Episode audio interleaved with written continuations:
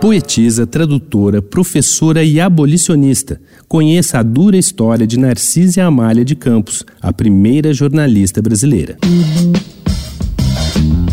Dois pontos. Uma conversa sobre quase tudo com Daniel Almeida.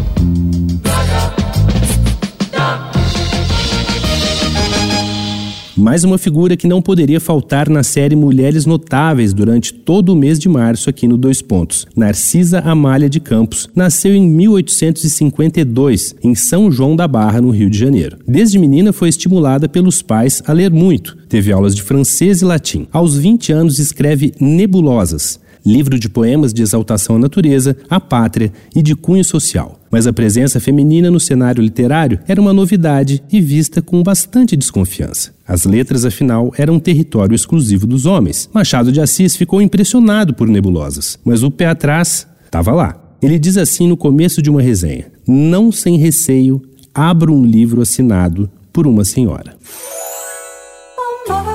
Bem, aos 28 anos, Narcisa Amália casa pela segunda vez na cidade de Resende. Lá continua a receber em seus saraus os amigos literatos como Raimundo Correia, Luiz Murat e inclusive o imperador Dom Pedro II. Porém, o casamento não durou muito, outra atitude imperdoável para uma mulher na época. O ex-marido enciumado promoveu uma campanha de difamação contra Narcisa e ela foi obrigada a deixar Resende rumo ao Rio de Janeiro. Lá, fundou o jornal quinzenal O Gazetinha, que tinha um subtítulo incrível: Folha dedicada ao belo sexo.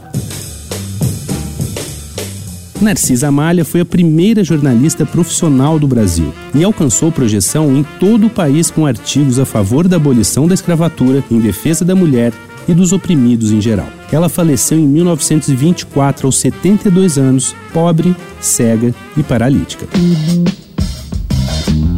Você ouviu Dois Pontos uma conversa sobre quase tudo com Daniel Almeida.